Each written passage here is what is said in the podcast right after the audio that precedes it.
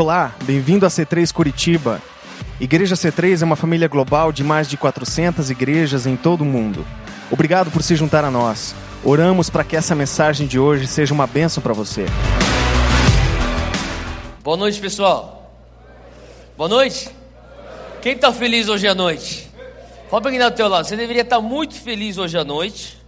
Fala, fala para quem está do teu lado. Olha uma pessoa nos olhos. Aquele, aquele momento bem constrangedor que a gente gosta de fazer na igreja. Fala assim: você deveria estar muito feliz hoje à noite. Por estar do lado de uma pessoa tão bonita que nem eu. Amém? Pô, tem um pouco de autoestima aí. Repete o que eu estou falando. Tudo bem?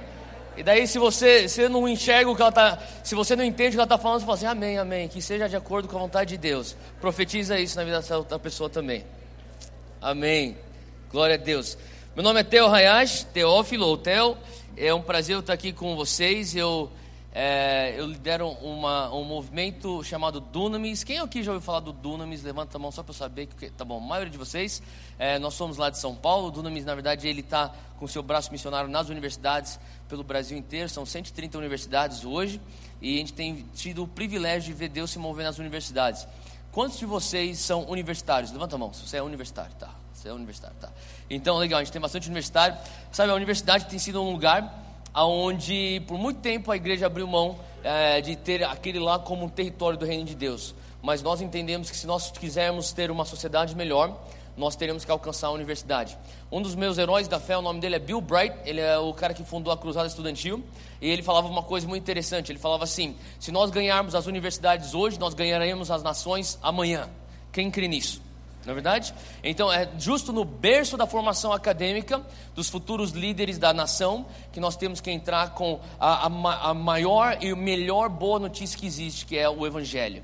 E é o Evangelho do Reino de Deus, que, que realmente pode causar mudanças eternas. Então a gente tem feito isso, é, é um privilégio de poder estar fazendo isso é, é, e ver o reino se expandir nas universidades. Além disso, há dois anos atrás, ou dois anos e meio atrás, eu e minha esposa, Júnia, é, eu tenho minha esposa Júnia que está lá em São Paulo hoje, meu filhinho Zac, de quatro meses. E se você quiser ter, ver uma foto dele, vai lá nas, no meu Instagram, você vai ver, eu, eu não paro de postar. Eu, eu fui para os Estados Unidos dois, duas ou três semanas atrás, eu tenho os nossos amigos lá, e eu falei, cara, deixa eu te mostrar as fotos do meu filho. Ele falou, cara, a gente vê quase todo dia no Instagram, relaxa, guarda o telefone. E, enfim, é, a gente, é, nós, nossa família, na época o Zé não era nem nascido, a gente assumiu a, a, liderança de uma igreja local lá, na, lá em São Paulo, Zona Sul, Morumbi, chamada Monte Sião, é a igreja na qual eu nasci. Eu cresci a maior parte da minha vida lá, é o tempo que eu fiquei fora do Brasil, que foram 11 anos no total. Obviamente não conseguia voltar para ir para a igreja lá no Morumbi, mas é, era a minha igreja. E hoje eu tenho o privilégio de estar é, pastoreando e liderando lá na Monte Sião junto com a minha esposa. E tem sido um privilégio ver o que Deus está fazendo por lá. E eu amo o corpo de Cristo. É, eu, eu tenho, desde que eu assumi uma igreja local como um líder, eu tenho entendido o fardo e o privilégio que é você ter, é, é, de você ser um pastor sênior. Eu não sei se você entende isso. Eu, eu, eu sabia, eu estava eu, eu considero que o meu início de ministério foi quando eu fui missionário com Jocum e fui lançado para o campo missionário lá atrás, é, no ano 2000, e eu pensava, ah, aquilo lá é o meu ministério. E eu nunca realmente liderei uma igreja. Eu fui, eu servi como pastor de jovens em, em igrejas nos Estados Unidos, mas nunca como um pastor titular ou, ou pastor sênior, seja qual for a nomenclatura que você usa, para assumir uma igreja. E eu falo para você, desde que eu assumi isso, eu tenho tido um respeito imenso por pastores. Quantos de vocês é, é, tem, são gratos a Deus pelos teus pastores? É, eu queria que você desse e honrasse a vida dos seus pastores, do Ronald e da Cris. Dê uma salva de palmas e honre esses homens e mulheres de Deus na vida de vocês. Glória a Deus por isso. Cara, é, eu, eu falo para você, eu, eu, tenho hoje uma outra perspectiva e eu tenho falado, Deus, eu sei que é um privilégio, mas nem sempre é fácil, mas sabe, a recompensa sempre é eterna. A recompensa de você ver, de, de enxergar vidas sendo transformadas, vidas sendo discipuladas, famílias restauradas, não tem nada melhor do que isso. Não existe nenhum milhão de dólares que é melhor do que isso. Amém? Quantos creem nisso? Algo eterno nunca pode ser inferior a algo passageiro. Por mais que algo passageiro seja muito bom, nunca vai ser melhor ou maior do que algo eterno. Você crê nisso? Glória a Deus. Eu quero só tirar aqui umas burocracias aqui da, da, do caminho aqui, eu trouxe algumas, é, alguns produtos do Dunamis, então lá atrás, no final, você pode estar adquirindo. É, eu trouxe dois DVDs de ensinamento, é, um aqui se chama Reconhecendo o Chamado, talvez é a minha mensagem que eu mais prego, talvez a mais conhecida, é uma mensagem que eu falo como que você consegue diferenciar entre o teu chamado geral e o teu chamado específico. O que seria o chamado geral? O chamado geral seria, quem já ouviu falar da grande comissão aqui? Grande comissão, tá. E de pregar o evangelho pelas nações. Esse é um chamado geral. Um outro exemplo do que seria um chamado geral é o grande mandamento. Quem já ouviu falar do grande mandamento? Amar a teu Deus com tudo que você tem e o teu próximo como a si mesmo. Isso é mais do que explícito na palavra. Isso aqui é um chamado geral. Agora, na Bíblia você nunca vai encontrar o nome da pessoa com quem se deve se casar. Quem já procurou isso? Você não consegue encontrar Rafael, você vai casar com a Mariana em abril de 2017. Tem um Rafael aqui? Tem algum Rafael aqui? Você gosta de uma Mariana? Não, tá bom. Então não era uma palavra de conhecimento. Enfim, era só um exemplo. Ah, brincadeira. É, eu, então, você nunca vai encontrar na Bíblia, será que eu devo fazer faculdade de medicina ou de engenharia? A Bíblia não vai falar isso para você. Agora, quando você entende que Deus quer falar para você a vontade dele, com quem você quer, deve casar, e aonde você deve estudar, e para onde você deve ir para suas férias, e com quem você, é, é, quais são os passos de fé que você tem que tomar, quando você entende, Deus quer que você escute a vontade dele também, não é verdade?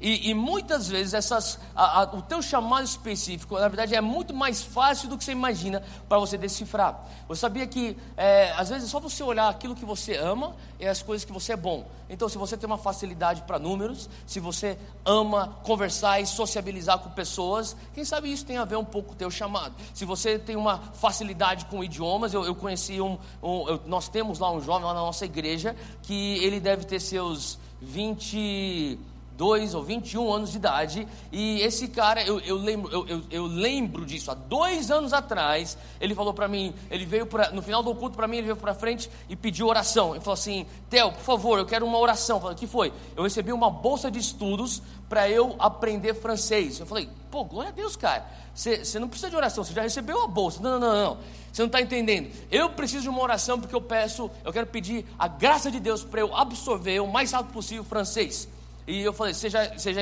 você já fez aula de francês? Ele falou, nunca na minha vida, cara. A única coisa que eu sei falar em francês é oui. E, e eu falei assim, pô, tá bom, vamos orar. E a gente orou. Acredita que daqui, é, depois de dois anos, agora já se fazem dois anos, esse cara é professor de francês. Ele é professor de francês em uma das escolas mais renomadas de francês lá em São Paulo. E a, a, a evolução que o idioma, eu puxei ele de canto e falei assim, é, o nome dele na verdade é Rafael. Eu falei, ô Rafa, deixa eu falar uma coisa, cara, isso aqui não é normal.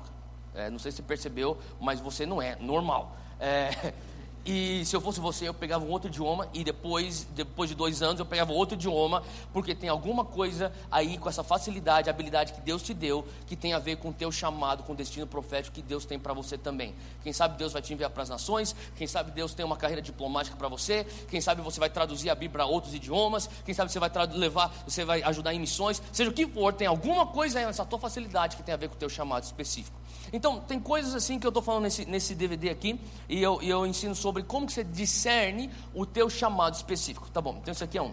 Este aqui, fala comigo, cidadão do reino. Quantos aqui são cidadãos do reino de Deus? Levanta a mão, você é cidadão do reino de Deus. Tá, alguns estão em dúvida. Mas deixa eu falar. É, quantos entendem que o reino de Deus existia antes da igreja? Para pensar. O reino de Deus existia antes da igreja. O reino de Deus é tão grande, tão grande, tão grande que não cabe só dentro da igreja. Você sabia disso? O reino de Deus ele tem que ir além da igreja, ele tem que invadir a política, ele tem que invadir a educação, ele tem que invadir a, a, a ciência, a tecnologia. O reino de Deus tem que invadir as artes, entretenimento. O reino de Deus tem que invadir o mundo de negócios. E aqui eu falo um pouco como nós podemos ter um entendimento que somos cidadãos do reino de Deus. E todos nós, fala comigo, eu, bem forte, fala, eu, sou um ministro de tempo integral. Até eu não sou um pastor, não sou um líder de louvor, não sou um missionário, eu, eu não sou evangelista. Deixa eu falar uma coisa: se você é um professor, o teu, a tua congregação é a tua sala de aula. Se você é um dentista, o teu campo missionário é o teu consultório. Todos nós somos ministros de tempo integral. A única diferença é que nós temos campos missionários diferentes. Amém? E aqui eu falo um pouco sobre como você pode entender a tua cidadania do reino, você entender que a tua identidade como ministro de tempo integral te levará então a expandir o reino para fora das quatro paredes da igreja. Sabe, a coisa interessante disso aqui também é que eu estava lendo uma pesquisa há um tempo atrás e a pesquisa diz que de 98 a 99% dos cristãos convertidos evangélicos nunca irão servir a Deus atrás de um púlpito que nem eu estou fazendo agora. Eu faço parte de uma minoria. Mas isso não quer dizer que nós não iremos servir a Deus. Isso quer dizer que simplesmente esse aqui é uma é uma maneira que eu sirvo a Deus. Talvez você tenha um negócio e é lá é como você serve a Deus, mas todos nós aos olhos de Deus são igualmente importantes. Faz sentido?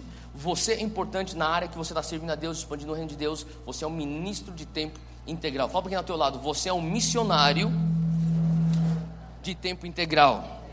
Amém. Beleza. Esse aqui é um disco que é um CD de louvor adoração. Eu gosto de fazer meu tempo é, de devocional com música, com louvor adoração. É como se fosse o óleo no motor, sabe? Quando você troca de óleo no teu carro. Quem troca óleo no carro aqui? Não, talvez não. Eu vou para o mecânico ele troca, mas tudo bem. Mas quem, quem pede para trocarem o óleo do teu carro aqui? Levanta a mão, tá? Eu não sei se é algo psicológico, mas toda vez que eu troco o óleo do carro, parece que o meu carro anda melhor. Pode ser a mesma coisa, mas psicologicamente eu estou achando, nossa, o carro está melhor. Tá, mesma coisa. Mas, enfim, eu olho no motor, faz as coisas fluírem mais. E às vezes música ou louvor, adoração, algo ungido de Deus no meu momento devocional é como se fosse é, aquele óleo no meu motor, sabe o que eu estou falando? Você está lendo a palavra, o negócio começa a fluir, as revelações começam a vir, Deus, você começa a escutar Deus melhor. Eu quero recomendar esse, esse óleo aqui para o teu motor, é o Dunamis. Isso aqui é, nós gravamos esse disco junto com o pessoal da Jocundo de Kona. Nós temos a parceria com o pessoal lá de Kona e a galera veio com a, a equipe de louvor, adoração deles para o Mackenzie lá em São Paulo e nós nos juntamos, nós gravamos esse disco juntos, é português, inglês, é, é ao vivo e eu creio que você vai ser abençoado por isso. E, por final, quantos de vocês já escutaram falar de uma banda chamada Sozo? Alguém já falou da Sozo, tá bom? Sozo é uma banda do Dunamis, é uma vertente do Dunamis. O disco acabou de sair há duas semanas atrás, fresquinho. Não deixe de pegar músicas muito boas, letras completamente bíblicas, embasadas teologicamente. E você tem que ser, é, eu creio que você vai ser abençoado por isso. Então, é, não deixe de, de, pegar isso lá na frente. Fala, ah, outra, tem última coisa. A gente trouxe também camisetas do Dunamis. O pessoal pede sempre camisetas do Dunamis. Fala assim, uau! Uau! Fala para quem está lado, olha lá. Você vai me abençoar com desses, né? Glória a Deus. Agradeça teu irmão pela generosidade dele na tua vida. Só profetiza nele. Amém, irmão. Você vai me abençoar esse no final do culto. Glória a Deus. Dá uma salva de palmas para Jesus. Glória a Deus. É uma honra eu poder estar aqui.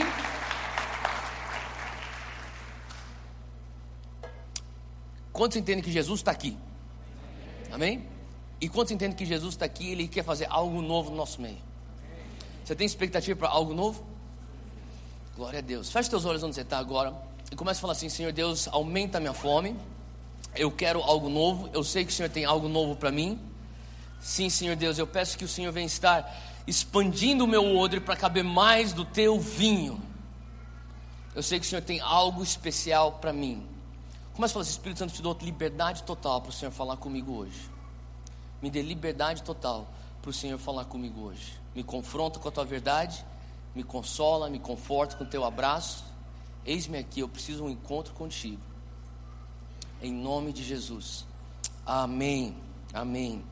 Glória a Deus. Eu, eu, eu tava, é, nós, estávamos, nós viemos de carro essa vez e a gente teve bastante tempo para orar, bastante tempo para é, conversar e bastante tempo para só realmente perguntar: Deus, o que o Senhor quer fazer hoje à noite?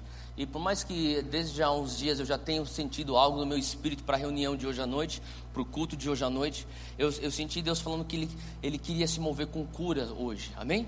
Quantos acham que é muito bom quando Jesus vem e nos cura? Sabe, a realidade é que o corpo que Jesus cura um dia vai morrer e vai para a terra. Eu sempre ficava pensando nisso, Deus, por que o Senhor cura se o corpo que o Senhor vai curar um dia vai morrer de qualquer jeito? Mas eu começo a entender que a cura nada mais é do que no mundo espiritual nós retomarmos um território que é, uma vez era do inimigo, mas nós estamos tomando aquele território para o reino de Deus. E não só isso, a cura é, uma, é um veículo do amor de Jesus para nós. E sabe, enquanto nessa terra nós, você não precisa morrer para você ir para o céu. Você pode já experimentar o céu aqui nessa terra. Obviamente, na segunda vinda de Cristo, na glorificação, nós iremos experimentar o céu em sua plenitude. Mas mesmo nesse momento, quando Jesus estava andando aqui nessa terra, encarnado, Deus, homem, encarnado, ele andava aqui nessa terra como eu e você. Ele curava os enfermos, ele falava assim: Eis que chegou o reino dos céus. Isso é o reino. O reino, a manifestação do reino, é através de libertações, através de curas, através, através da realidade de paz, justiça, alegria invadindo a nossa realidade, pode ser de conflito, de tristeza, depressão, morte, de enfermidade, e o reino de Deus vem. Quantos querem, quantos querem estar abertos para o reino de Deus vir hoje em manifestação de cura? Amém? Agora, eu, eu senti, eu vou chamar aqui, eu tenho dois, dois, dois amigos meus do Dunamis também. Dá uma salva de palmas, o Gus e o Helder. Vem aqui para frente.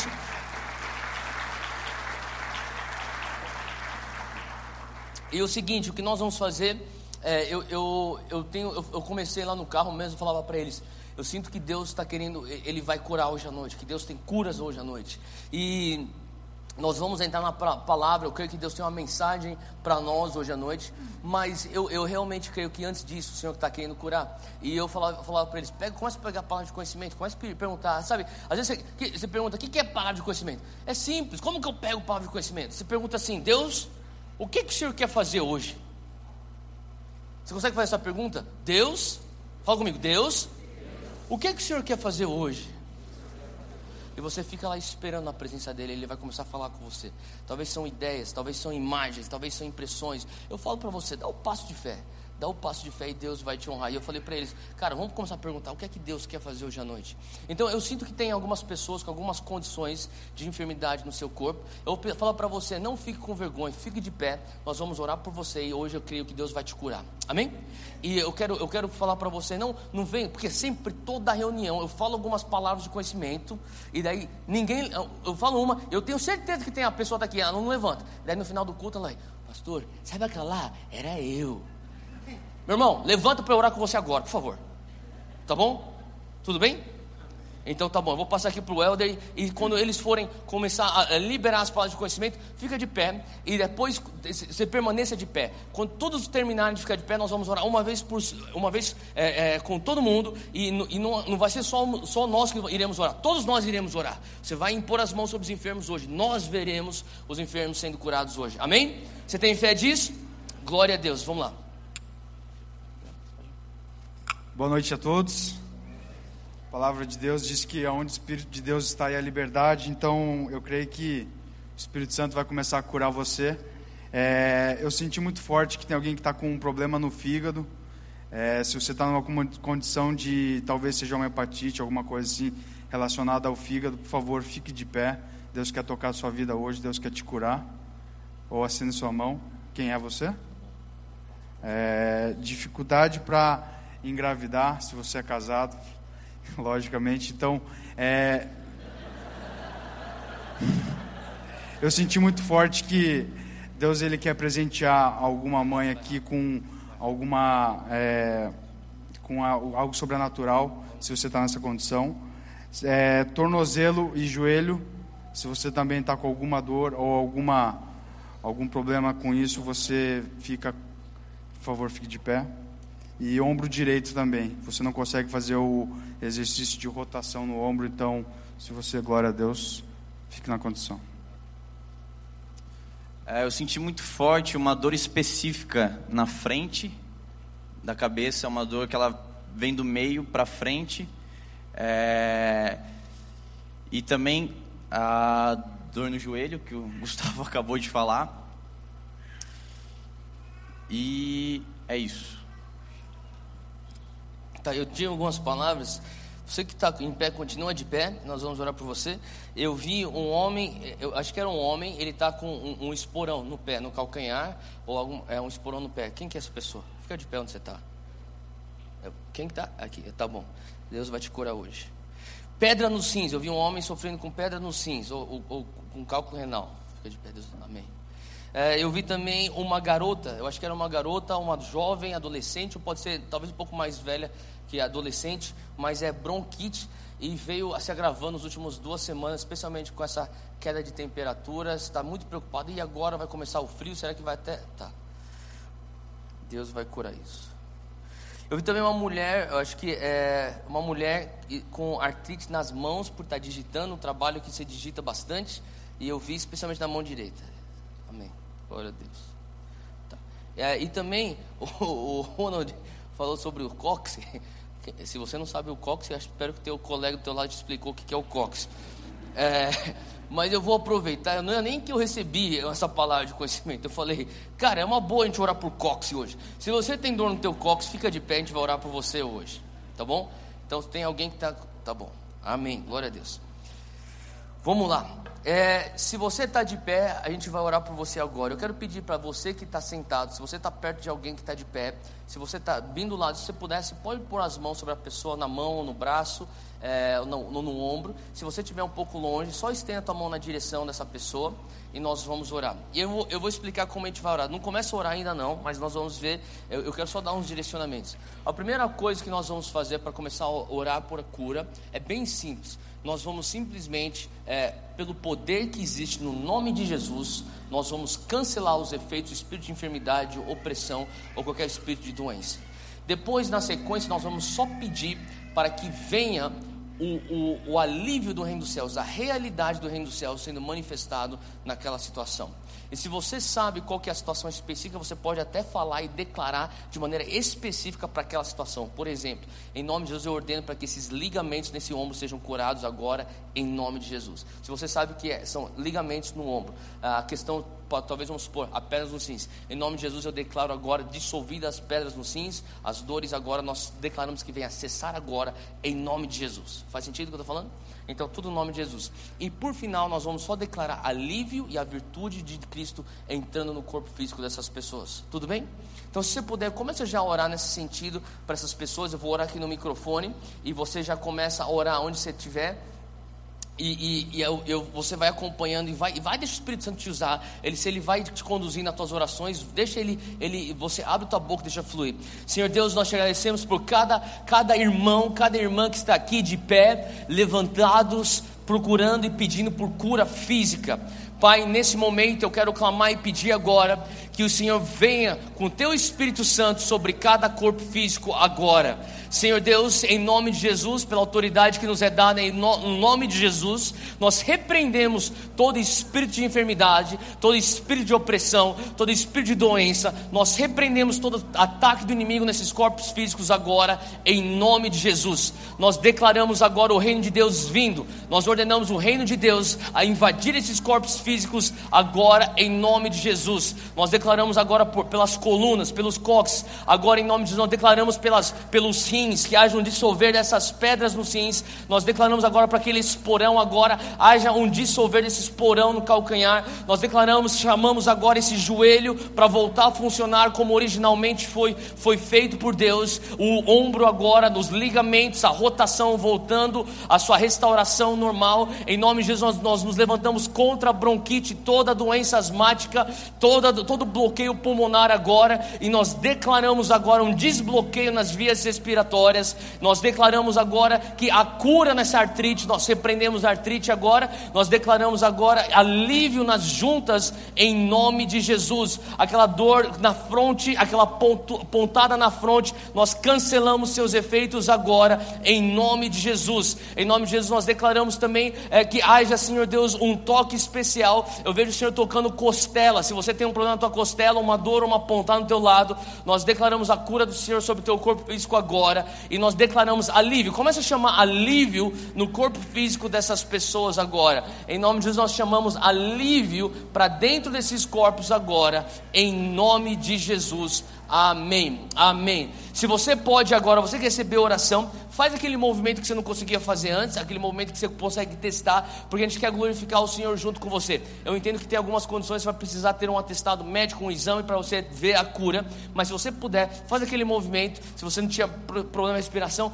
respira fundo, aquela, se fosse atrite, mexe. Se você consegue atestar de 80% a 100%, eu queria pedir para você levantar a tua mão para a gente poder dar glórias ao Senhor Jesus juntos aqui. Então levanta sua mão, se você falar assim, eu estou tendo uma melhora, eu vejo uma melhora física agora, de 80% a 100%. Levanta a mão agora para a gente poder glorificar o Senhor. Glória a Deus. Só mais, quem mais? Quem mais? Você sente um, um toque no teu corpo físico é, de 80% a 100%. Você fala assim, eu, eu fui curado. Amém. Glória a Deus. Amém. Quem mais? Você sente isso? Eu, eu não estou vendo. Alguém está conseguindo sentir assim, glória a Deus. Amém. Quem mais? Eu sei que tem mais pessoas que foram curadas hoje. Glória a Deus. Amém. Amém. Glória a Deus. Cinco pessoas. Quem mais? Eu creio que tem mais pessoas. Eu não sei se eu estou enxergando. Amém. Seis pessoas. Glória a Deus. Vamos dar uma salva de palmas para Jesus por essas seis curas. Glória a Deus. Amém. A palavra de Deus fala que os sinais acompanham aqueles que creem. Fala para quem é ao teu lado, os sinais vão te acompanhar, porque você é crente. Quem aqui pode se comprometer para você estar tá orando pelos enfermos na rua, no teu trabalho, na tua casa? Quem pode dizer, eu vou começar a fazer isso? É bem simples. Você dá um passo de fé, você repreende aquilo em nome de Jesus. Você não precisa fazer uma cena. Sabe, às vezes eu estou num lugar público, eu vou orar por alguém, eu, só, eu vou bem de maneira discreta, falo assim, eu converso com a pessoa, a pessoa me dá permissão, eu falo assim, me dá tua mão. Só dou tua mão. Eu olho no olho dela e eu faço oração assim. Agora mexe aí para ver se, como você está. E a pessoa é curada.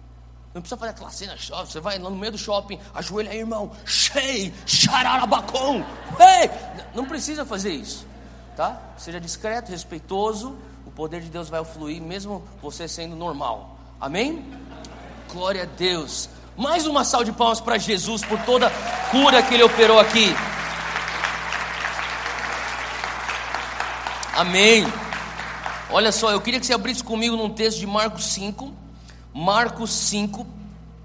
Hoje eu quero falar sobre uma vida de milagres. E, e, quantos de vocês falam assim, cara, eu quero ter mais milagres na minha vida? Eu quero experimentar mais milagres. Quantos, quantos falam, tá bom, meia dúzia. Quantos falam, eu quero experimentar mais milagres na minha vida? Amém. Glória a Deus. Aí, pessoal, eu, eu sou tipo um, um, cara que vem de um background pentecostal, eu precisar de um feedback, tá? Quanto mais vocês berram de volta para mim, menos eu prego. Beleza? Então, quanto mais berrar, mais rápido a gente vai. Vamos embora. Cara, olha só. O que eu tenho entendido do Senhor é. Muitas vezes o que tem nos bloqueado de vivermos o sobrenatural tem sido a nossa própria mente. Quantos entendem isso? Que Romanos 12, 2 diz algo muito especial. Ele fala assim: Não vos conformeis com este mundo, mas seja, seja transformados pela o quê? Fala comigo, renovação. Renovação da nossa mente, é o metanoia, é o arrependimento. Uma vez um pastor falou uma coisa muito importante para mim. Ele falou assim: Theo, muitas pessoas se arrependem o suficiente para entrar no reino de Deus, mas não se arrependem o suficiente para verem a manifestação contínua do reino de Deus em suas vidas. Eu comecei a meditar um pouco sobre isso, e sabe, existem dois lados para o arrependimento: existe o processo do arrependimento e existe o evento do arrependimento. O evento do arrependimento você tem no momento da tua salvação. Você tem o arrependimento quando você fala assim: Deus, eu reconheço que aquilo que eu pensava que me daria a vida eterna, que seriam minhas boas obras, não é suficiente. Eu aceito a tua graça mediante a fé e eu agora sou salvo. Aquilo você tem um evento arrependimento. Mas as coisas não param por aí, você continua num processo de arrependimento. E esse processo de metanoia é um processo onde você vai passar a pensar diferentemente. A tua mente vai começar a ser renovada a tal ponto que ela entra em, em sintonia, no mesmo ritmo daquilo que aconteceu no teu espírito. Deixa eu fazer uma pergunta para você. Você foi salvo? Você está sendo salvo? Ou você será salvo? Você foi salvo? Você está sendo salvo? Ou você será salvo? A resposta para isso é Sim. Eu fui salvo. Sim. Eu estou sendo salvo. Sim. E eu serei salvo. Sabe, você foi salvo quando você teve a justificação. Você creu que a tua justificação do teu pecado original, que estava te apontando para a morte eterna, ela, é, aquele momento você foi justificado através da graça mediante a fé. Fui salvo. Algo aconteceu no teu espírito. Faz sentido? Agora, você está sendo salvo quando você passa por uma santificação. Fala comigo, santificação. E o que é uma santificação? Nada mais é do que você ter o teu amadurecimento espiritual, é você ter a tua renovação na sua mente, e nada mais é do que Deus fazer com que a tua alma entre em sintonia com aquilo que aconteceu na justificação do teu espírito. Faz sentido? Você já recebeu a vida eterna no teu espírito, só que o teu espírito já foi regenerado, mas muitas vezes o nosso maior problema enquanto nós estamos nessa terra, quando você entende que é a nossa alma. A nossa alma que é o nosso maior problema. Até o que seria a nossa alma? Deixa eu resumir a nossa alma em três palavras. A minha, os meus pensamentos, os meus desejos e as minhas emoções. Isso compõe minha alma os meus pensamentos, os meus desejos e minhas emoções. Isso é a minha alma. E muitas vezes é justamente aí que Deus ainda tem que tratar conosco. E eu falo para você, se você permitir com que Deus venha tratar os teus pensamentos, para que você venha pensar como Ele, se você permitir com que o Espírito Santo venha te ensinar, te guiar, para você desejar a vontade dEle e fazer com que a tua vontade venha ser subjugada à vontade dEle, se você conseguir pegar e fazer com que teus sentimentos venham de acordo com aquilo que é o propósito dEle na tua vida, eu falo que você está tá, você está então engajado no processo de renovação da sua mente. Olha uma coisa interessante que o salmista fala: Bendize a minha alma ao Senhor. Para pensar nisso. Ele está ordenando a sua alma bendizer ao Senhor. Você sabia que tem vezes que você não acorda, eu não sei se você experimenta isso, mas tem dias que eu acordo, eu não acordo pensando, glória a Deus, aleluia! Então, na verdade, a maioria das vezes eu tenho que, às vezes, é ter que ligar e, o motor espiritual tem que pegar no tranco e falar assim: você vai bendizer ao Senhor hoje, você vai abrir tua Bíblia hoje, você vai passar tempo com o Senhor hoje, você vai renovar a tua mente hoje, você vai expelir certas mentiras da tua mente hoje, você vai aderir novas verdades do Senhor na tua vida hoje. Faz sentido o que eu estou falando? Então, o nosso desafio é nessa fase da santificação. Agora, tem a terceira fase, fala comigo, glorificação. E a glorificação será feita quando nós tivermos experimentarmos a segunda vinda de Cristo.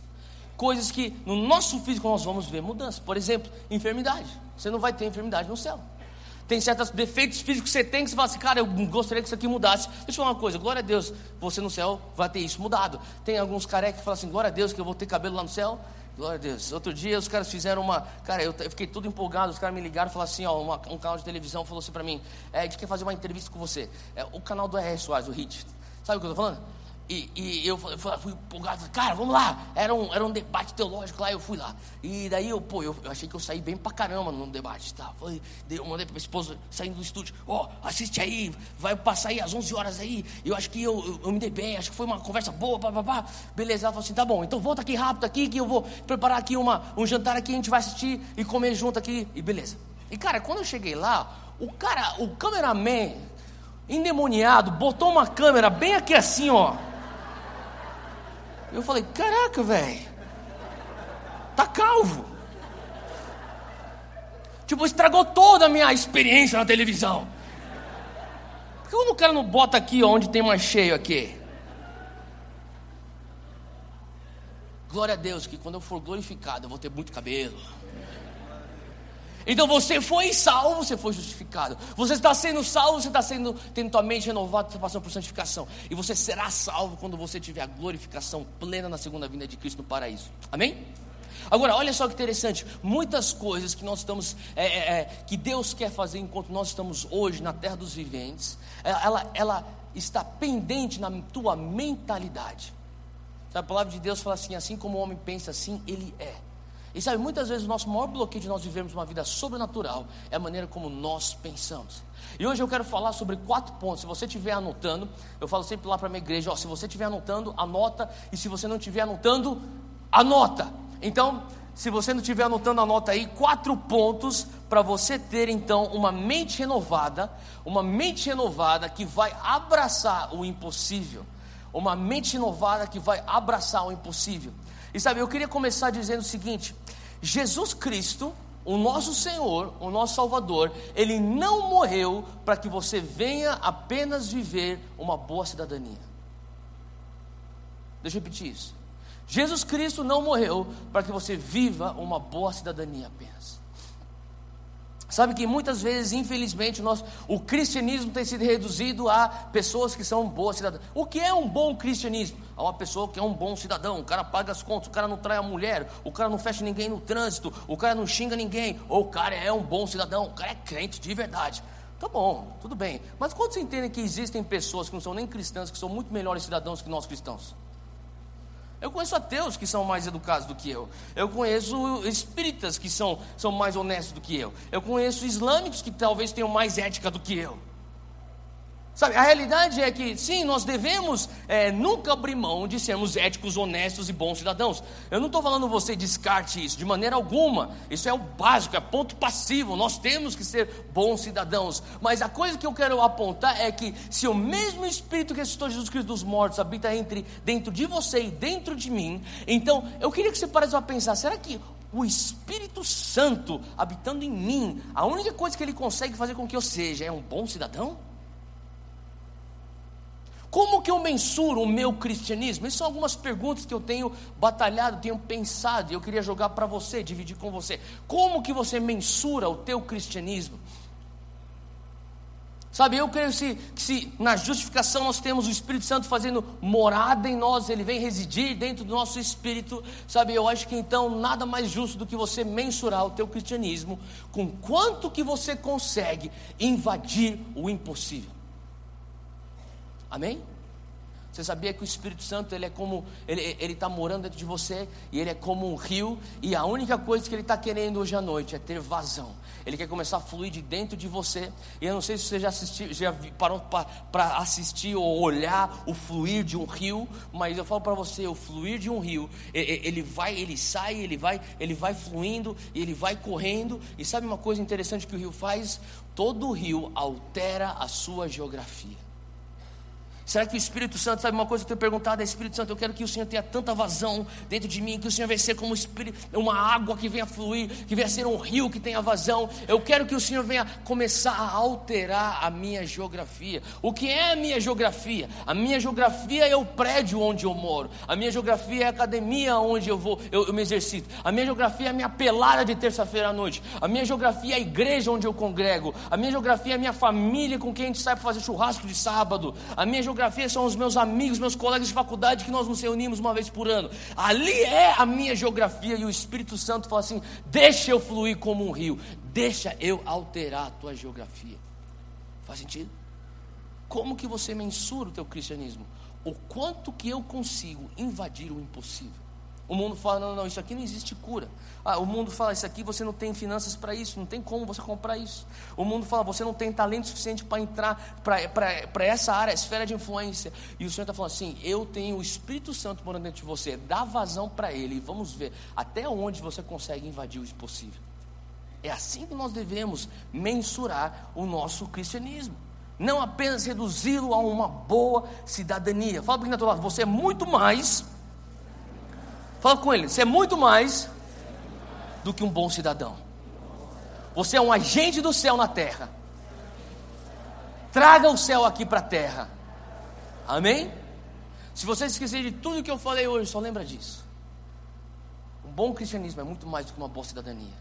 É você trazer o céu aqui para a terra. Se não fosse assim, eu acho que a coisa mais justa, mais eficiente, mais sensata seria nós fazermos então apelos para salvação. Quem quer aceitar Jesus, vem para frente, repita sua oração, aceitou Jesus, então vai lá naquela salinha, e daí a gente tem um irmão lá com uma 12 te esperando e te dá um tiro e você vai para o céu. Porque para para pensar, por que você vai ficar aqui nessa terra? Nessa terra você tem que trabalhar, você tem que pagar contas, você tem que lidar com o governo corrupto. Nessa terra aqui você tem que lidar com toda a criminalidade. Para que você vai ficar nessa terra? Vai para o céu. Agora, por que, que você está nessa terra? Mesmo depois de você ter a tua salvação. É porque Deus está falando assim, ó, na terra dos viventes, nestes dias, Tito 2, 11 e 12, depois você lê, a graça não é só para salvação, mas é para que ela venha criar uma cultura nova dentro de nós, para esta era presente. Então, nestes dias, nesses dias, o Senhor está falando assim: Eu tenho um plano para você, eu tenho um propósito para você. Se você renovar tua mente, você vai operar o impossível e concluir a missão que eu tenho para você. Deus tem uma missão para você agora, por isso que você não vai ser salvo, vai, vai ser atropelado na avenida e vai embora para o céu. Faz sentido o que eu estou falando? Senão não tem sentido a gente ficar fazendo isso aqui. Olha só, eu queria que você entendesse comigo. Marcos 5, versículo 21, conta uma história de uma mulher com fluxo de sangue. Todo mundo já sabe essa história, né?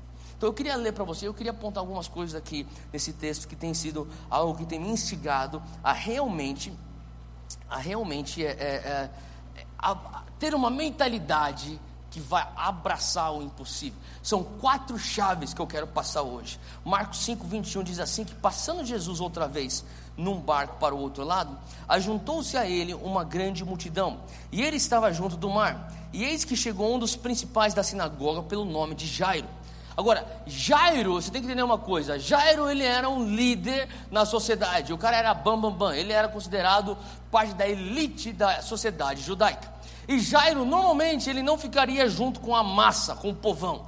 Mas nesse dia ele estava, ele estava na praia, junto com o povão, esperando um barco chegando, e aquele barco tinha os apóstolos, que na época eram os discípulos, vindo com Jesus, e ele estava desesperado, e a gente vai entender por que ele está desesperado. Jairo vendo Jesus, prostrou-se aos seus pés e rogava-lhe muito, dizendo: Jesus, a minha filha está morrendo, rogo-te que venhas e lhe imponhas as mãos para que ela sare e viva. E foi com ele e seguia-o uma grande multidão que o apertava. Agora, eu queria que você imaginasse e você visualizasse essa cena. Jesus está chegando num barco, ele, ele pula para fora do barco, ele talvez está lá com o calcanhar molhado nas águas saindo, e assim que ele chega na areia, terra seca, esse homem que é uma socialite, ele, esse cara aqui que é uma, ele, ele é parte da, da, da, elite judaica, esse cara se joga aos pés de Jesus, isso já não é normal, tá? isso já não é normal. Imediatamente o povo está falando assim, uou! E, e Jairo, com choro, com, com, com lágrimas, ele, ele agarra os pés de Jesus e fala assim: Jesus, minha filha está morrendo, você tem que fazer alguma coisa. Faça alguma coisa pela minha filha, Jesus. E Jesus fala assim: Tá bom, eu vou. E quando Jesus fala, tá bom, eu vou, todo mundo fala assim: Uau! E se fosse nos dias de hoje, eu imagino que todo mundo estaria pegando o telefone e fazendo Snapchat. Caraca, Jairo, olha o Jairo lá, meu, beijando o pé de Jesus, mano. Quando que você ia ver isso? Nunca. Caraca, Jesus vai lá curar a filha de Jairo. E, e seria um milagre de Ibope. Faz sentido o que eu estou falando?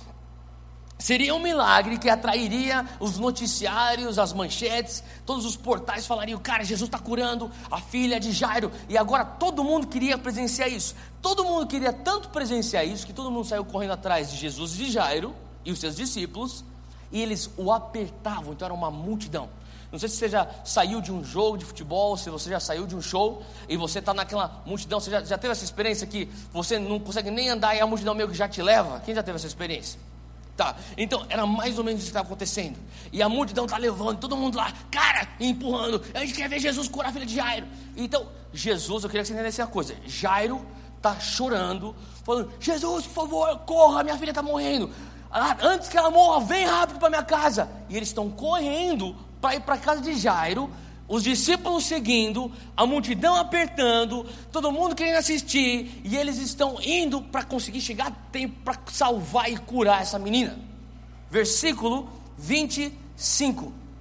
E certa mulher, que havia 12 anos, um fluxo de sangue, e que havia padecido com muitos médicos, despendido de tudo que ela tinha, nada lhe aproveitando isso, antes indo de mal a pior. Então, cara, para aí. A história, na verdade, não tem a ver com essa mulher. Aqui é a história da filha de Jairo. Vocês estão entendendo o que eu estou falando? Aqui é a história da, de, da filha de Jairo. Essa mulher, ela é uma intrusa. Essa mulher do fluxo de sangue, ela falou assim: cara, não, não, não, calma aí. Eu sei que está todo mundo lá para ver a cura da, da filha de Jairo, mas eu vou ter a minha cura. E olha só que tá é interessante, que diz aqui no versículo 26, que essa mulher, ela tinha padecido com muitos médicos, despendido de tudo. Fala comigo, tudo. Ela tinha feito tudo que ela podia fazer. O primeiro ponto para você entender como você experimentar o sobrenatural de Deus, os milagres de Deus, o impossível de Deus, é que maioria das vezes, se não for todas as vezes, o impossível de Deus só vem depois que você faz o teu possível. O sobrenatural de Deus só vem depois que você faz o teu natural. O miraculoso de Deus, a mão de Deus, ela invade tua situação depois de você ter feito tudo que está ao alcance da tua mão. Faz sentido o que eu estou falando? Essa mulher está numa posição que ela fala assim: Eu já gastei todo o meu dinheiro, eu não tenho mais dinheiro, eu já gastei todo o meu dinheiro. Eu já fui para todos os médicos, eu fiz todos os tratamentos, eu não sei para onde mais ir, eu fiz tudo o que estava ao meu alcance. Eu não sei se você já esteve numa situação dessa, mas muitas vezes Deus permite com que você chegue numa situação onde você fala assim: Deus, eu já fiz tudo. O que eu sabia fazer, eu fiz.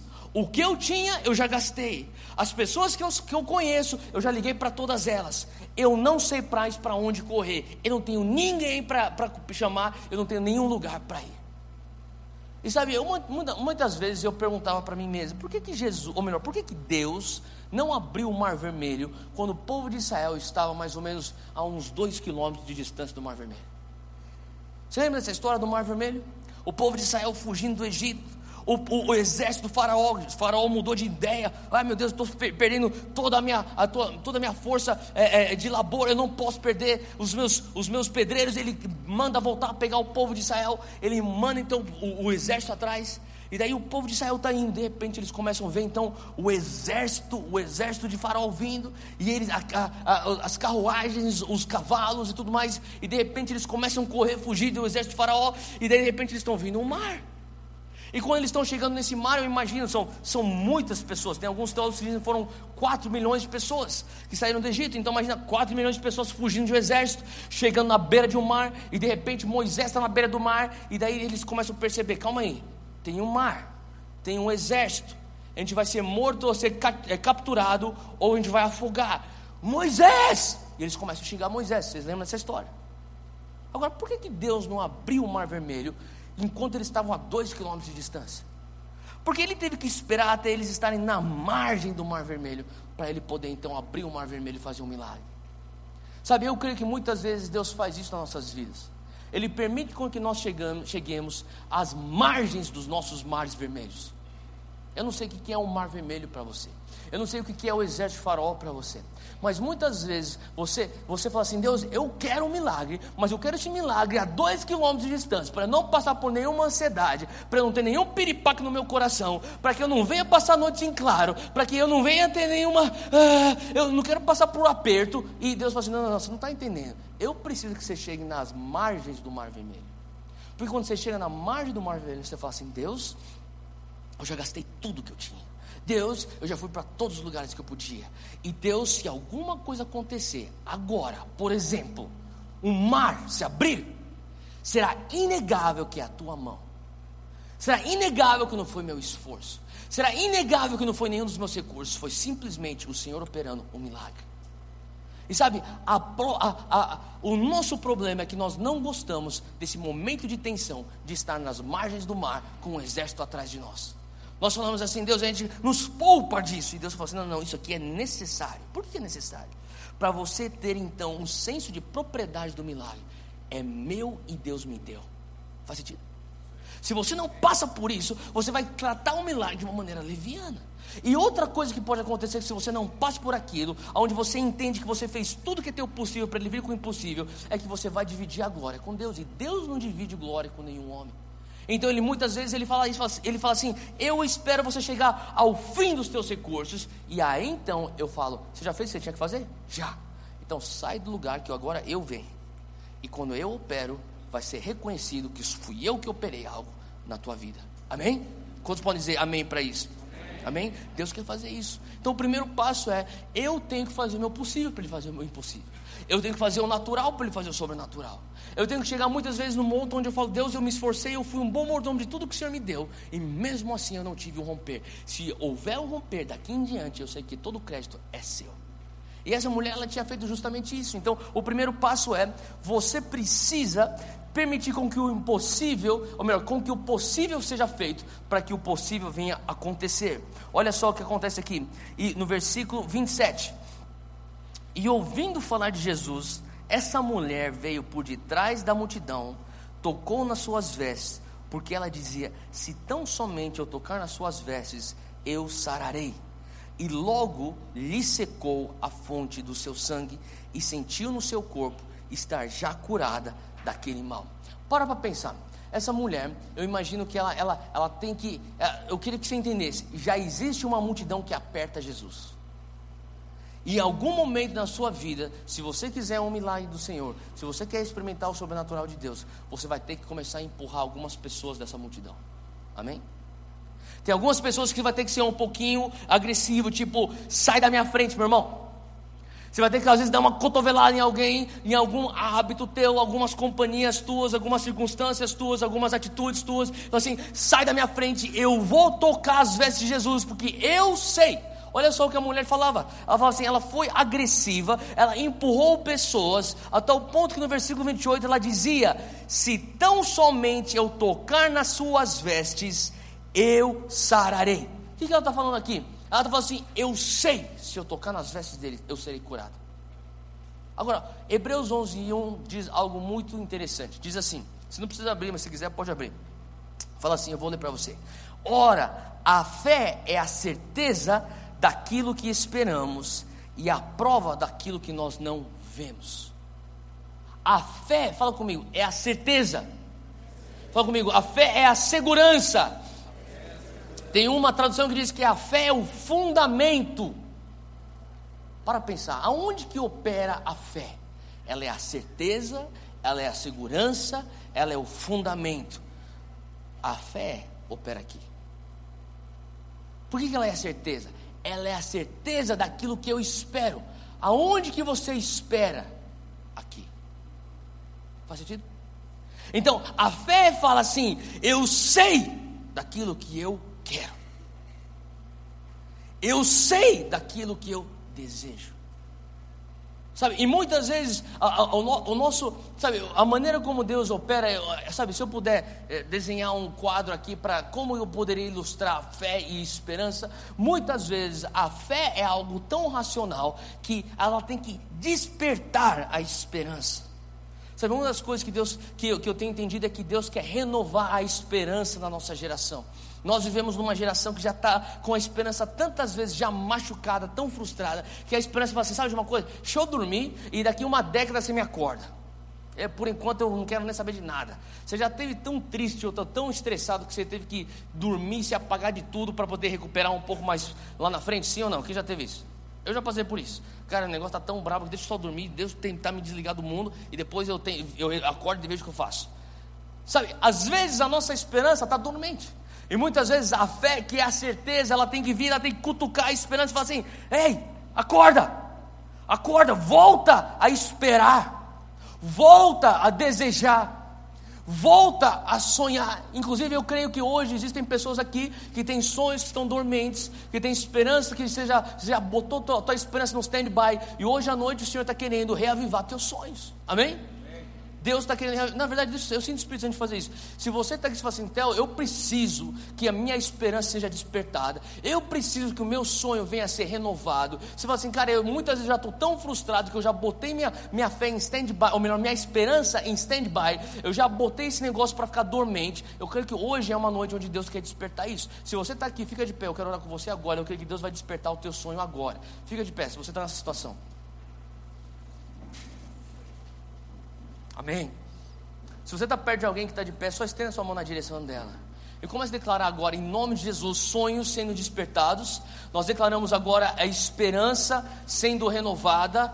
Em nome de Jesus, eu declaro agora que o Senhor venha estar agora soprando, eu vejo como o Espírito Santo soprando pó de cadernos que têm sonhos descritos. Agora, em nome de Jesus, eu declaro agora que haverá um renovo nos sonhos, renovo na esperança. Nós declaramos o bálsamo do céu vindo sobre esses sonhos. Eu vejo como se fossem palavras proféticas que você já arquivou. Falou assim: Isso nunca mais irá acontecer. É, foi um engano. Eu vejo hoje o Senhor voltando a fazer você sonhar com aquilo. O Senhor fazendo isso, voltar a tua visão agora para você continuar orando. São promessas que você fala assim: Eu descarto isso. Eu já fui machucado. Eu já pus muita esperança. Quem, quem sabe eu fui ludibriado. E o Senhor está falando assim: Não, não, não. Eu, hoje eu renovo a tua esperança. Senhor Deus, nós declaramos um sopro de vida vindo sobre esses corações, sobre essa esperança agora, em nome de Jesus. Amém, amém, amém. Dá uma salva de palmas para aquilo que Deus está fazendo aí.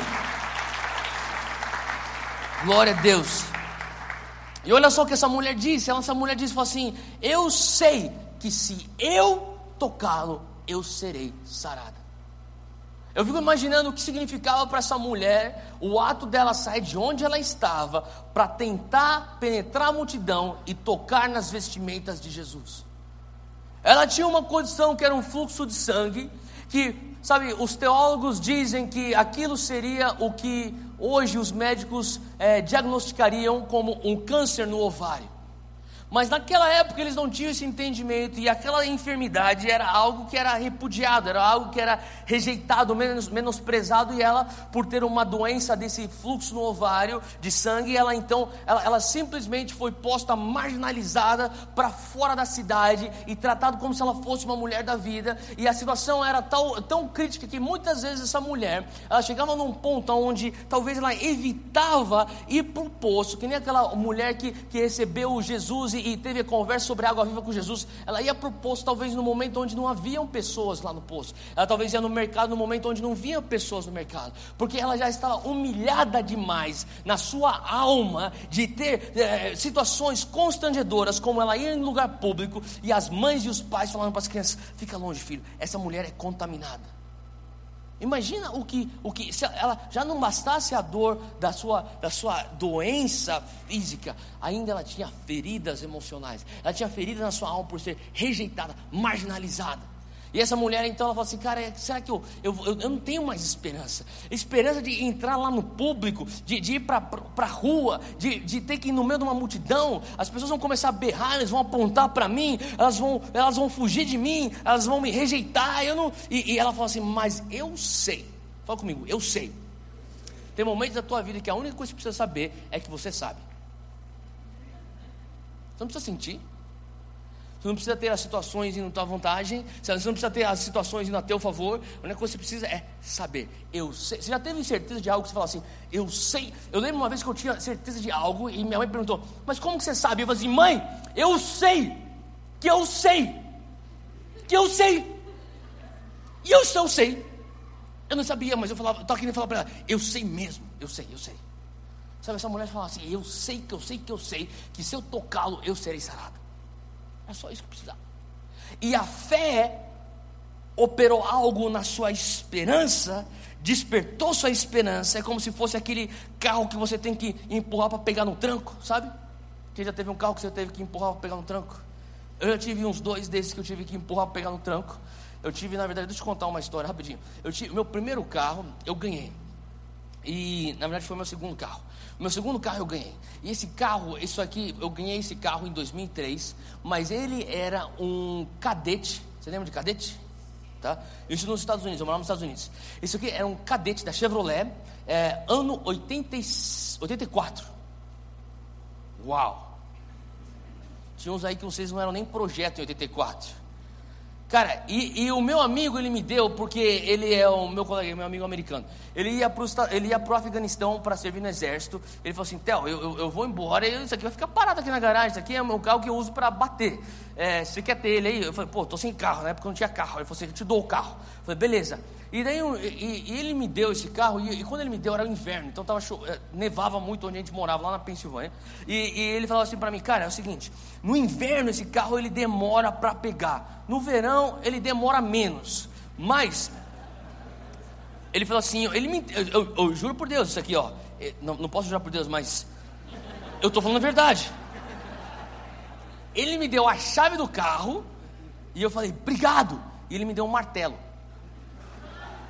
Falei, o que é esse martelo? Ele falou assim, cara, levanta aqui o capô. Ele levantou o capô. Disse, ó, sabe aqui, ó. Quando não está pegando, você vem, você bate aqui, ó. Pé, pé, pé, pé, pé, pé. Você volta aqui e você dá a partida. Vum, vum, e você volta, você não está pegando. Pé, pé, pé, pé. E você volta e de repente ele, vrum, ele pega o carro. Eu falei, tá bom. É, e eu perguntei para ele, tá bom, entendi. Eu tenho que, tá, amém. Pô, não tenho carro, isso aqui é melhor do que nada. E ele me deu o carro e me deu a chave e o martelo. Ele botou o martelo no porta-luvas e eu perguntei para ele, cara, qual que é a lógica de eu bater nessa. Eu não manjo nada de mecânica, tá bom? Então eu, eu, eu, tipo, eu não tenho noção de, de, carro, nada disso. E ele falou assim: ó, eu falei, qual que é a lógica de eu bater aqui? Ele falou assim, cara, não sei, meu pai falou para eu bater aí, eu tô batendo e o negócio tá dando certo. Tá bom. Cara, e eu, eu lembro que tinha momentos que eu ficava tão frustrado que eu batia, o negócio não pegava. E eu olhava para aquele capô, e meu, meu amigo já lá no Afeganistão, lá no exército, e eu lá, com aquele, naquele, naquela neve, e eu ficava frustrado, e eu falava assim, cara, onde mais que eu tenho que bater para esse negócio pegar? E eu ficava assim, eu ficava orando em línguas, cara.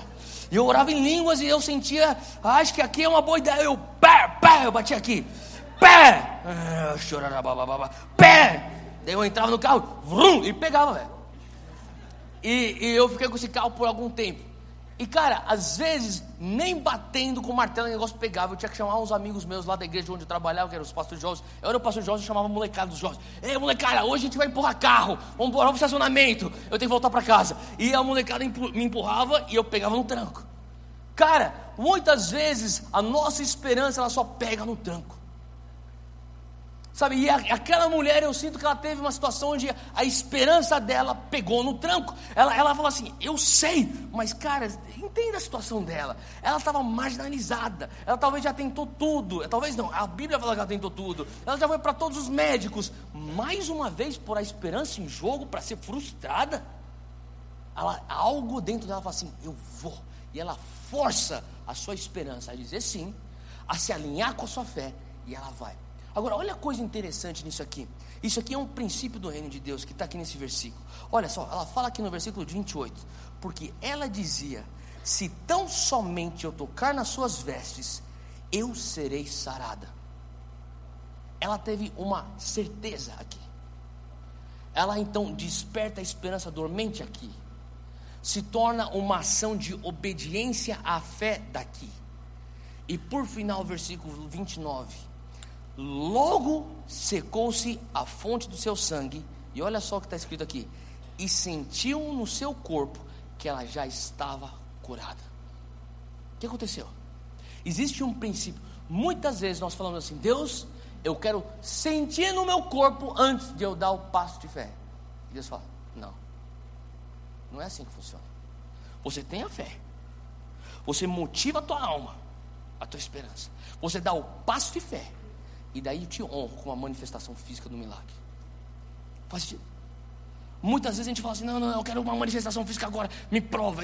Sabe, deixa eu falar uma coisa: Deus não é um jogo que você fica falando, me prova. Faz sentido? Muitas vezes o que eu tenho mais escutado é uma geração falando assim: se for da vontade de Deus, vai acontecer. De uma maneira tão leviana. Sabe, às vezes me causa um temor de Deus, porque eh, a gente não sabe com quem que nós estamos brincando.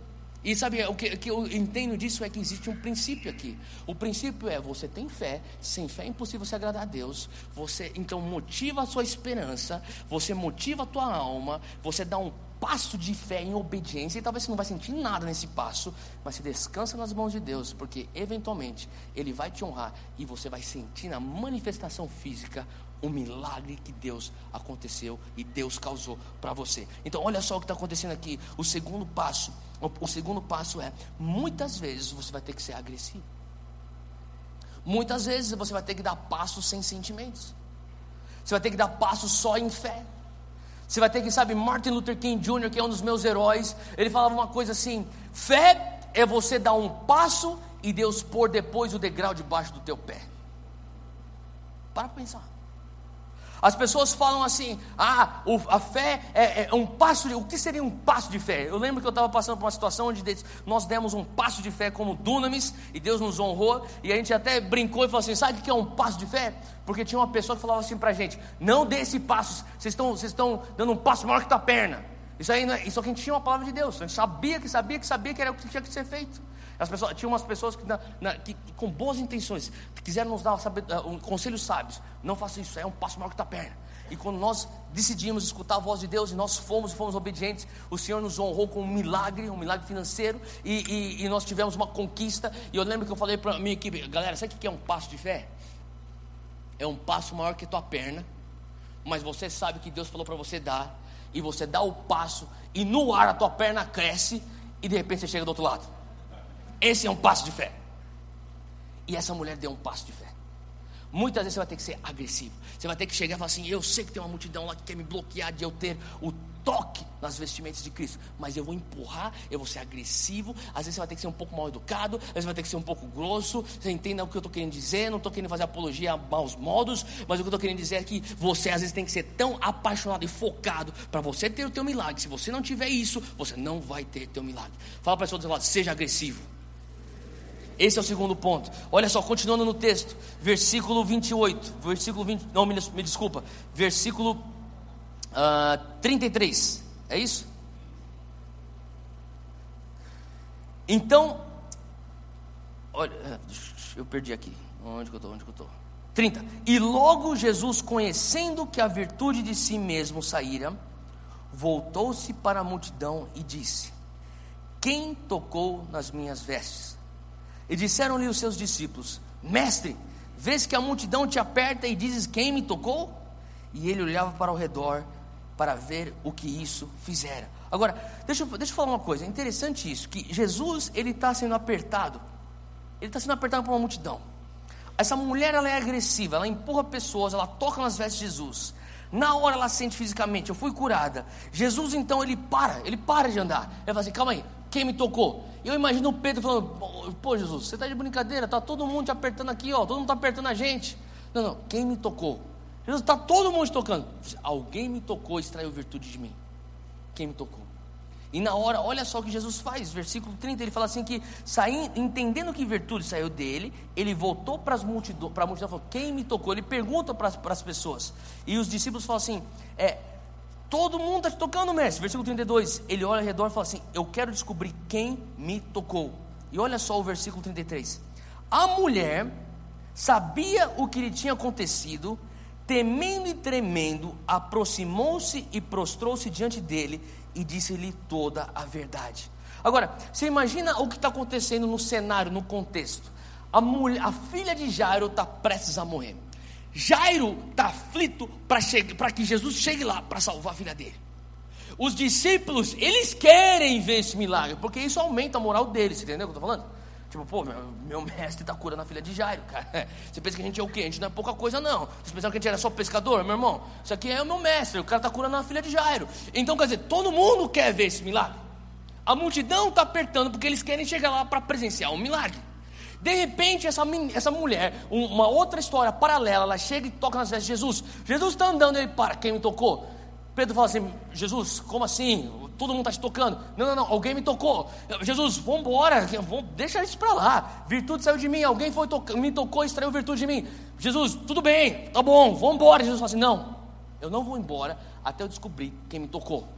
E daí os discípulos já entenderam, Jesus está falando sério agora, ele não está de brincadeira. E provavelmente eles falaram: vai, vai, vai, quem tocou o mestre? Quem tocou o mestre? Rápido, fala aí quem tocou o mestre, porque a menina vai morrer. E Jairo talvez estava falando assim: pessoal, vamos embora, pessoal a minha, minha filha está morrendo, e talvez as pessoas estão tentando falar para Jesus, Jesus, vamos embora. Jairo está falando, Jesus, vamos embora. Os discípulos estão falando, Jesus, vamos embora. Jesus bate o peito e fala assim, não, eu quero saber quem me tocou. Eu não sei se você já perguntou, por que Jesus queria saber quem tocou? E eu fico imaginando que no mesmo momento existe aquela mulher que ela talvez está atrás de um poste, algum, alguma pedra escondida, falando assim: Jesus, vai embora, vai embora. Que, e daí que eu te toquei? Ela sabia que ela tinha sido curada. Você lembra aquele versículo? Ela fala que imediatamente a fonte dela se secou e ela sabia, eu fui curada. Talvez na, na cabeça dela está pensando, Jesus vai embora, e daí eu vou para o meu canto, e daí ninguém precisa saber que fui eu, eu já fui humilhada demais a minha vida inteira, eu não quero passar por essa humilhação novamente, por favor, vá embora, não me exponha. Eu fico pensando, cara, por que Jesus tem que expor essa mulher? Já parou para pensar nesse texto?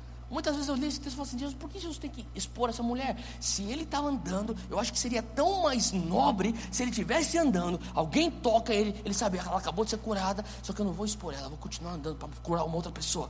Uau, que nobre! Mas Jesus não, ele para. Quem me tocou?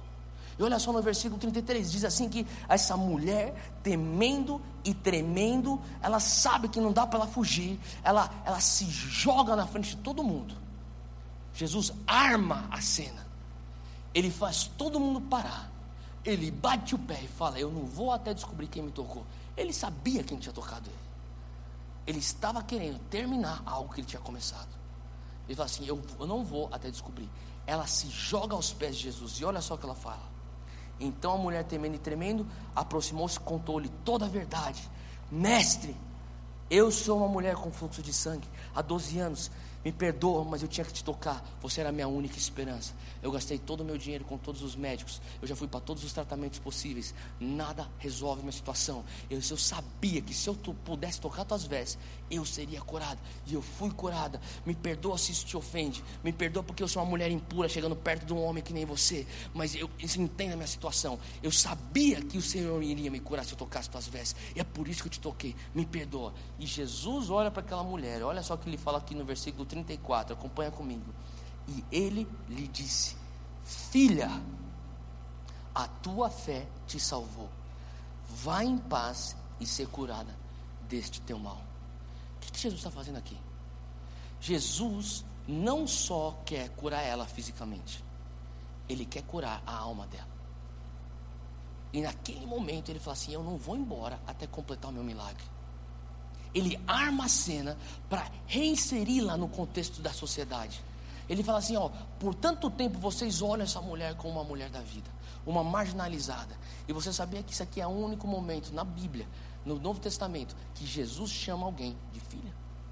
Filha, a tua fé te salvou. Vai em paz. Sabe o que eu começo a entender com esse texto? Um princípio do reino. Muitas vezes o sobrenatural está sendo banalizado, está sendo visto como uma coisa tão leviana.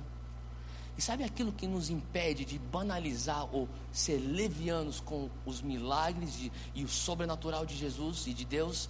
É quando nós entendemos que aquilo que Ele está operando é muito mais do que uma cura física. O que, que ele estava querendo fazer naquele momento? Ele estava querendo estabelecer a identidade dela.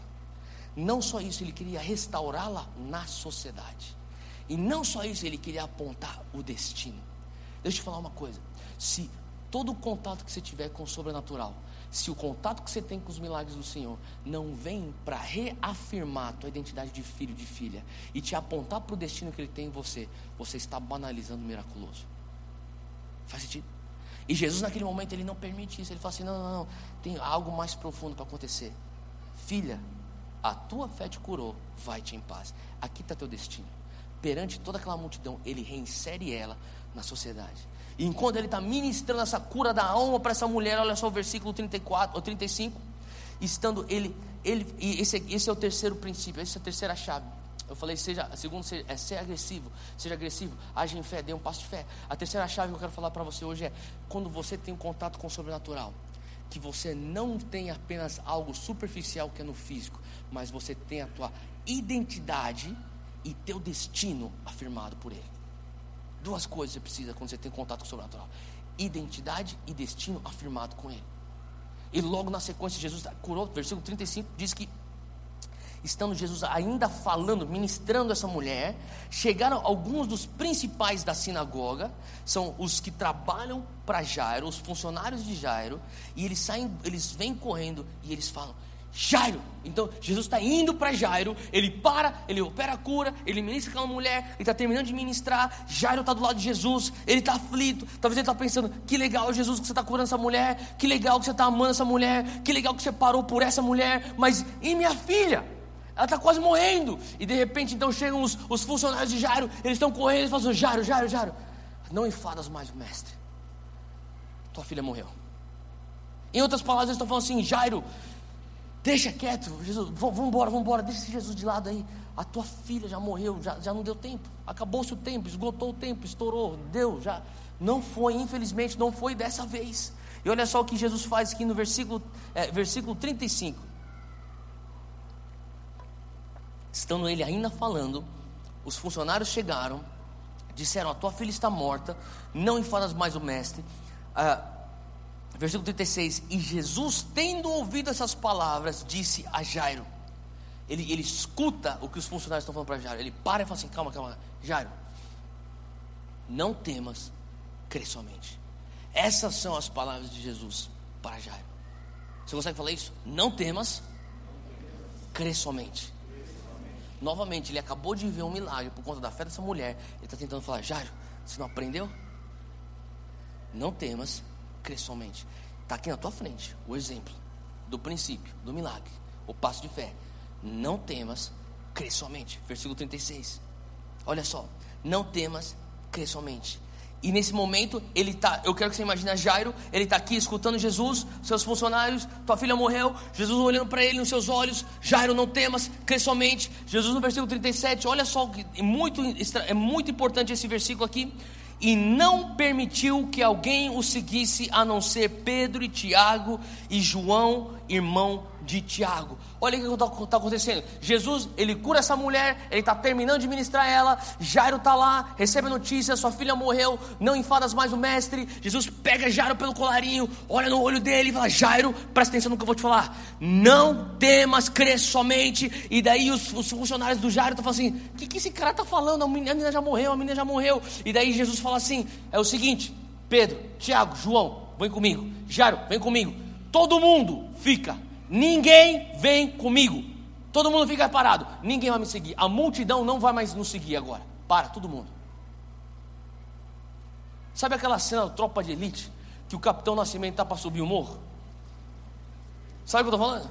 Que ele está para subir um morro, e daí os PMzinhos lá, tipo, polícia militar normal, ele fala assim: ó, o capitão elite ele já entra, daí a, a hora que todo homem brasileiro quer ser o capitão Nascimento. Caraca, que moral, hein? Ele fala assim: ninguém vai subir. Só a gente vai subir, todo mundo vai ficar aqui embaixo, vamos subir. Que caveira. Você vai, oh cara, quero ser tropa de elite. Eu imagino Jesus fazendo a mesma coisa. Pedro, Tiago, João, só a gente vai subir, hein, Jairo? Ninguém vai subir. Ninguém vai subir, vai ficar todo mundo aqui. Vamos embora. E ele começa a andar com Jairo. Eu fico pensando, eu não sei se é prova pensar, por quê?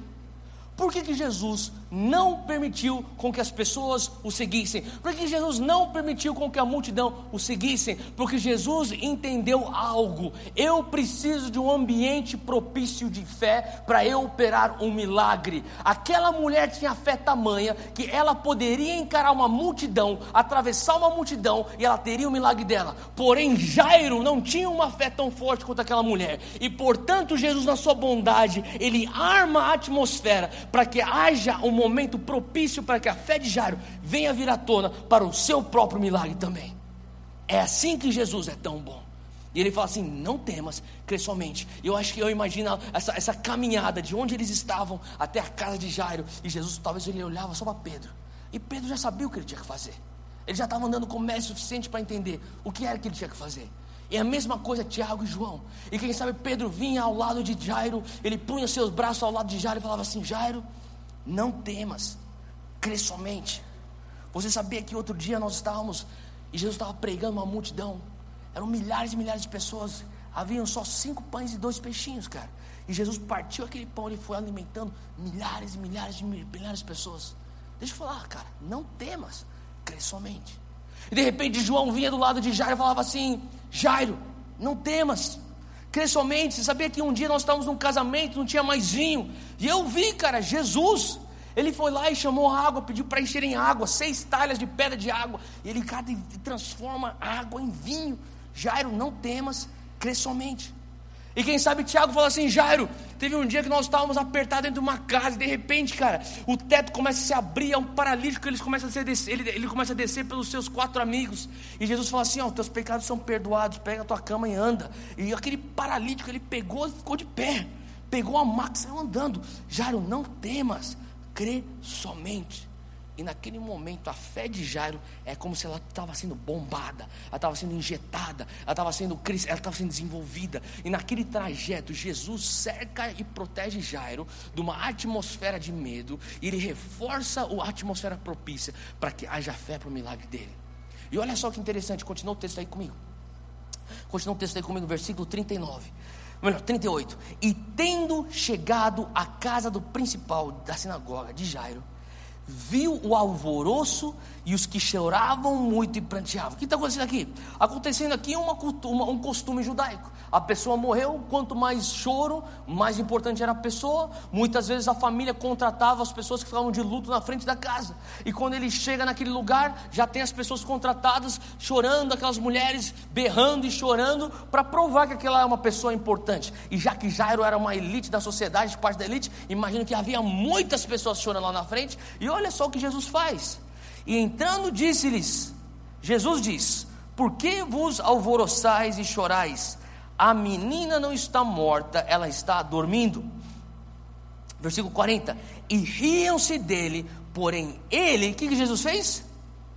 Olha o teu texto, versículo 40. O que, que Jesus fez? Tendo-os feito sair, mais uma vez, vai embora, todo mundo. Vai embora, ninguém vai entrar nessa casa, vai embora, pode mandar todo mundo embora já. Manda embora.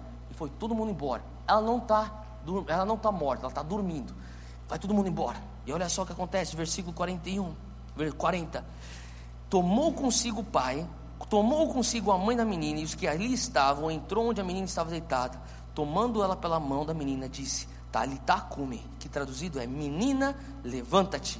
E logo a menina se levantou e andava, pois já tinha 12 anos, e assombraram-se com grande espanto.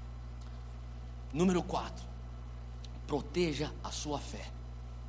Proteja a sua fé. É importante você ter Pedros, Tiagos e Joões na tua vida que irão proteger a sua fé.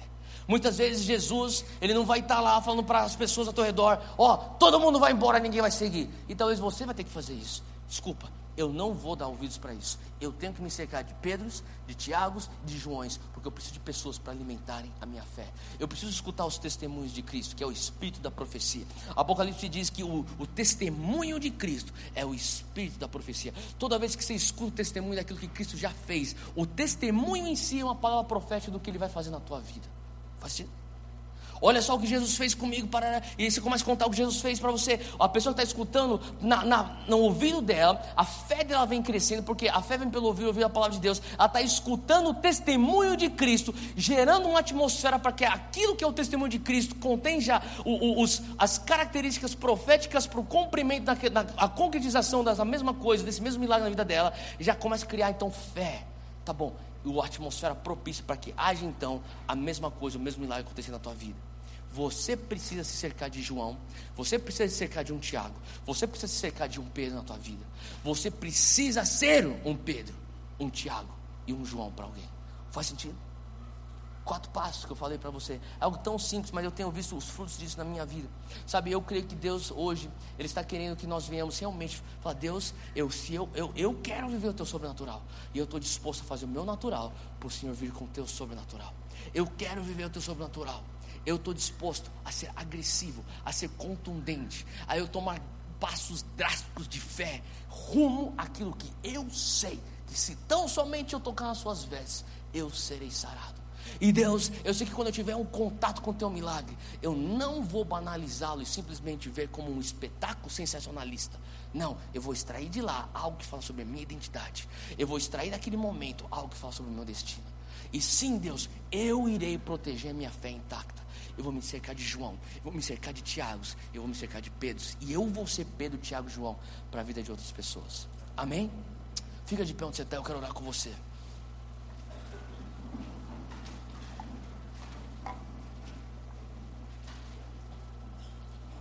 Se eu puder ter a banda aí de volta, não sei se pode, pode tocar ainda.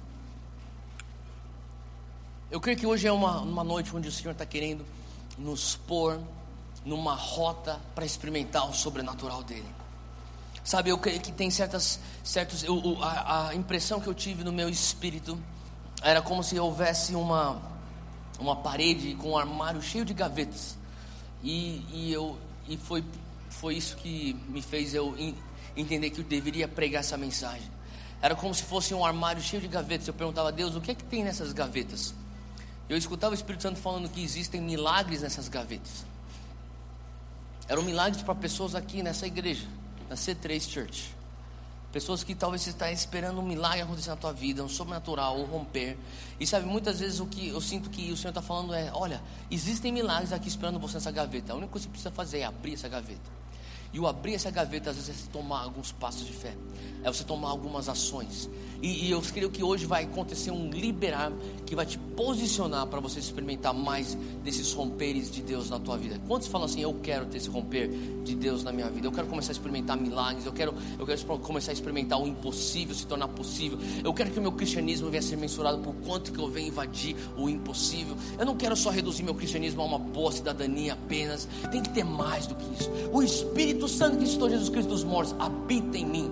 Não é possível que o Espírito Santo dentro de mim não vai alterar a geografia que me rodeia. Eu falo para você que Deus está querendo alterar a geografia que te rodeia. E nesse momento eu queria pedir para você pôr tua mão no teu coração agora e comece a apresentar, falar assim, Deus, eu me posiciono para isso. É uma escolha, é uma atitude, é uma escolha. E eu escolho hoje a me posicionar para isso. Eu escolho hoje, Senhor Deus, a fazer o meu natural e esperar que o Senhor faça o teu sobrenatural. Eu escolho hoje fazer o meu possível e saber que o Senhor virá com o teu impossível. E nesse momento, Pai, eu escolho também ser agressivo. no bom sentido da palavra. Às vezes eu vou ter que ser uma pessoa que vou ter que começar. Sabe, eu estava pregando essa mensagem num outro lugar e, sabe, nós tivemos um mover de Deus tão forte. Eu falei, sabe, alguns de vocês vão ter que começar a ser agressivos. E talvez essa mesma, eu senti a mesma coisa, talvez alguns, para alguns aqui. Você tem, tem pessoas na tua vida que estão te impedindo de chegar perto de Jesus para você tocar nas vestes dele. E talvez hoje o teu passo de fé é você entrar na tua lista de telefone e começar a deletar algumas pessoas. Você sabe que, que, que essas pessoas não estão te levando mais perto de Jesus. E talvez hoje é o momento de você falar assim, sabe, eu vou tomar uma atitude. Hoje é o dia que eu tomo essa atitude agressiva. Eu falo assim: não, eu digo não para isso, eu digo sim para Jesus. Eu vou penetrar essa multidão. Eu vou começar a empurrar as pessoas que estão me bloqueando, me impedindo de chegar nele. Mas eu sei, eu sei que se tão somente tocar em suas vestes, eu serei sarado. E hoje eu sinto que o Senhor está falando assim: eu quero que você experimente o meu sobrenatural, para você ter uma identidade, destino renovado dentro de você. E Pai, hoje nós nos levantamos Pedro, Tiago e Joões. E nós falamos, Pai, nós queremos proteger nossa fé intacta. Eis-nos aqui. Mas continua se apresentando, Senhor, enquanto nós adoramos o Senhor. Eu creio que o Senhor está falando com muitos aqui. Deixa o Espírito Santo agir e continuar falando no teu coração.